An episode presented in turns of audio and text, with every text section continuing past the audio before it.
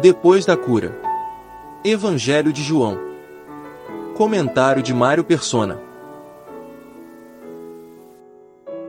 Depois de curar o homem, que jazia enfermo por 38 anos, Jesus diz para ele pegar a maca onde jazia e sair dali caminhando. Quando os judeus religiosos veem aquele homem carregando sua maca, dão a maior bronca. Querem saber por que ele transgredia o mandamento do sábado, que proibia carregar algo ou fazer algum trabalho nesse dia. Ele responde que um homem, o mesmo que o havia curado, disse que ele podia ir embora carregando a sua maca. Ele não sabe quem é aquele homem, mas acaba reencontrando Jesus no templo. Isso faz sentido. Se nos lembrarmos de que o objetivo de Deus ao salvar alguém é transformá-lo em um adorador, a ida daquele homem ao templo era um testemunho de sua real transformação. No capítulo 9 do livro de Atos, o Senhor manda Ananias ir se encontrar com Saulo, um ferrenho perseguidor dos cristãos que tinha acabado de se converter a Cristo. Para identificá-lo, o Senhor diz a Ananias: Vai à rua, chamada direita, e pergunta em casa de Judas por um homem de Tarso, chamado Saulo, pois ele está orando. A oração era uma característica da sua conversão. A primeira reação de quem se converte a Cristo é buscar a Deus em oração, ações de graças e adoração, pois foi para termos comunhão com Ele que Deus nos criou. Amar a sua palavra, fazer a sua obra e ter aversão ao pecado são outros resultados de uma conversão real.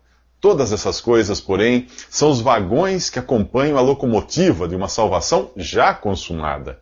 Aquele homem não foi ao templo para ser curado, ele foi ao templo porque ele tinha sido curado. É claro que, junto com os benefícios, vêm as responsabilidades.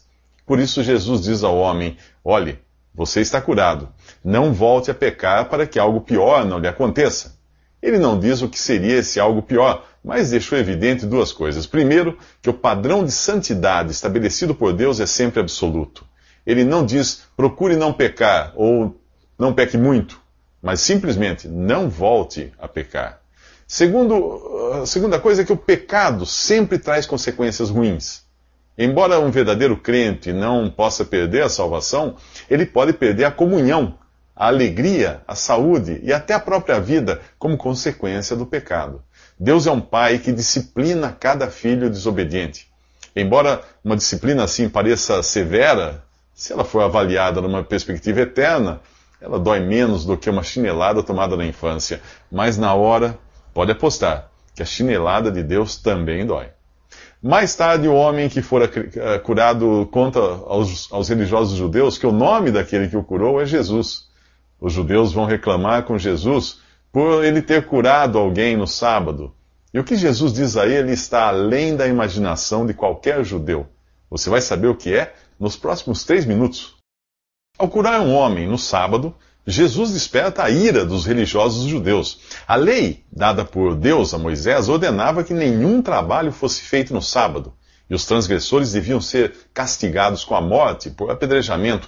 Esses judeus, que agora desejam matar Jesus, não percebem duas coisas. Primeiro, que a lei do sábado havia sido dada para benefício do homem.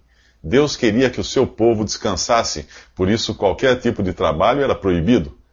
Mas atividades que tivessem por objetivo salvar uma vida ou curar um enfermo não eram considerados trabalho, mas atos de misericórdia. Em uma ocasião, Jesus usa o exemplo da ovelha, que qualquer judeu estava pronto a socorrer caso caísse numa cova no dia de sábado. Aqueles mesmos judeus que tinham tanto cuidado com as suas ovelhas não ligavam nem um pouco para a cura que Jesus opera em um homem que está há 38 anos preso na cova de sua enfermidade. A segunda coisa que os judeus não percebem é que aquele que, que curou o homem no sábado é o mesmo Deus que no passado deu a lei a Israel. Foi por meio dele que todas as coisas foram criadas, e foi ele quem descansou no sétimo dia da sua criação.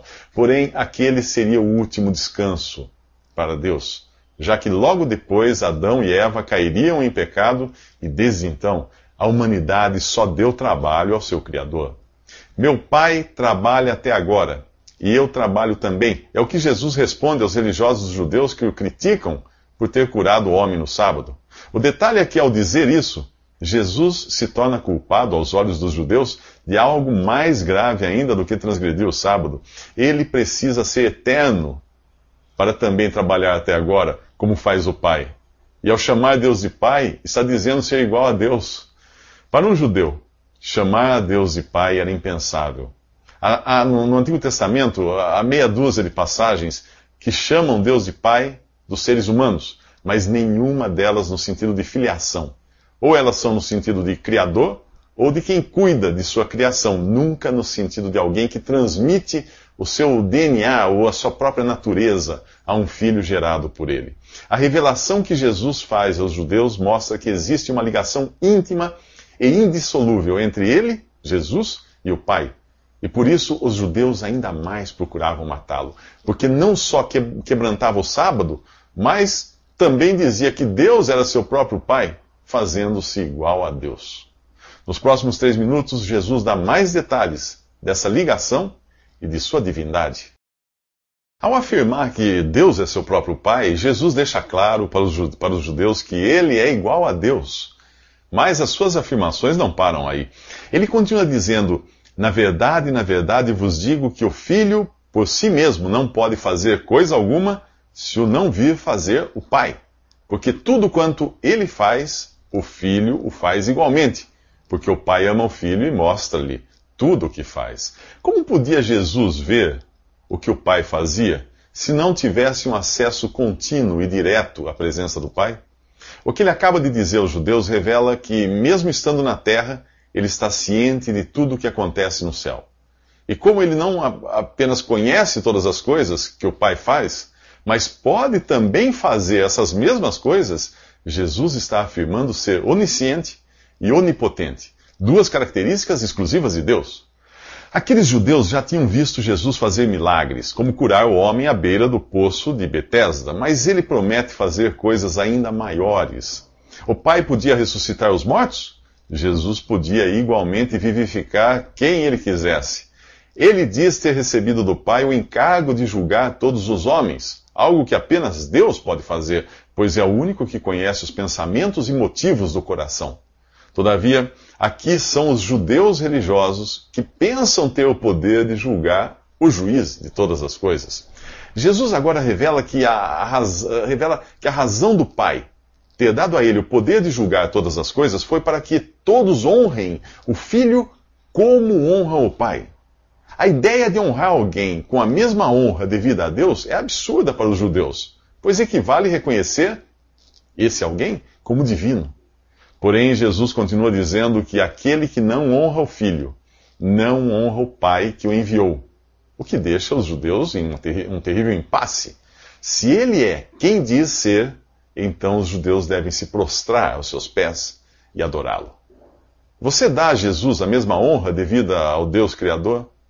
É bom se acostumar com a ideia de que Jesus é Deus. Se você diz que ama e honra a Deus, mas considera Jesus um mero homem ou algum tipo de mestre iluminado está negando a sua divindade. Não existe cristianismo sem o reconhecimento de que Jesus é Deus encarnado. Considerá-lo menos do que isso é enquadrar-se no alerta dado por João em sua primeira epístola, que diz assim: Nisto conhecereis o Espírito de Deus. Todo espírito que confessa que Jesus Cristo veio em carne é de Deus.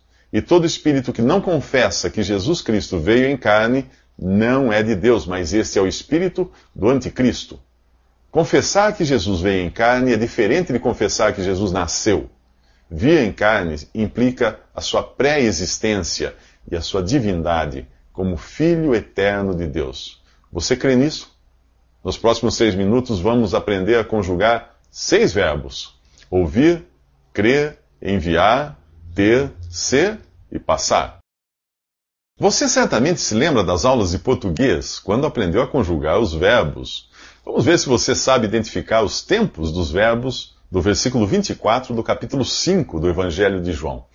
Quem ouve a minha palavra e crê naquele que me enviou tem a vida eterna e não será condenado, mas já passou da morte para a vida. Há seis verbos nesta, nesta passagem, mas nem todos prestam atenção nos tempos.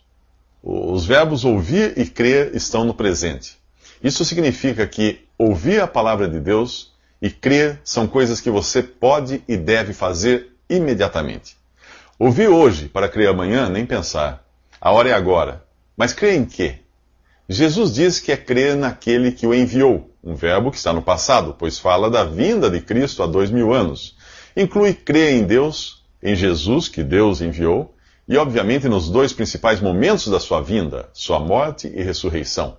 Muito bem, agora você não pode alegar não ter ouvido, mas será que pode afirmar que crê em Deus e em Jesus na cruz, substituindo você no juízo de Deus e de derramando seu sangue para limpar todos os pecados que você cometeu e irá cometer? Como assim irá cometer? Até mesmo os pecados futuros? Bem, se você levar em consideração que o sangue de Jesus foi derramado há dois mil anos, é claro que naquele momento todos os seus pecados ainda eram futuros, pois você nem existia. Então, quando ele morreu para limpar os seus pecados, foi para limpar todos os seus pecados. Caso contrário, quem iria limpar os pecados cometidos após a sua conversão? Se, se você ouviu a palavra de Deus e creu, o que pode esperar agora? Repare no tempo do verbo seguinte: tem a vida eterna. Está no presente, né? Se você realmente crê neste exato momento, você é um feliz proprietário da vida eterna. Acaso uma vida eterna tem data de vencimento? Não. Portanto, a vida eterna que você recebe no momento em que crê é sua para sempre. Vamos ao verbo seguinte: não será condenado. Ouviu isso? Não será condenado. Quando? No futuro. Como, como o tempo do verbo, quando Jesus julgar todos os seres humanos. E quer saber mais? A, tradu a tradução literal disso é não participará do julgamento. E como poderia, se você acaba de ser perdoado de todos os seus pecados? Nem o juiz perderia tempo julgando alguém que já teve sua dívida paga e seu crime perdoado. Deus seria injusto se condenasse alguém que teve todos os seus pecados pagos por Jesus. A confirmação disso está no tempo do último verbo, passou da morte para a vida. A morte ficou para trás, o juízo deixou de existir para aquele que realmente crê, e a única perspectiva futura é viver com Cristo no céu. Mas para Jesus dizer que a pessoa passa da morte para a vida, isso quer dizer que ela está morta? Sim, como nós vamos ver nos próximos três minutos.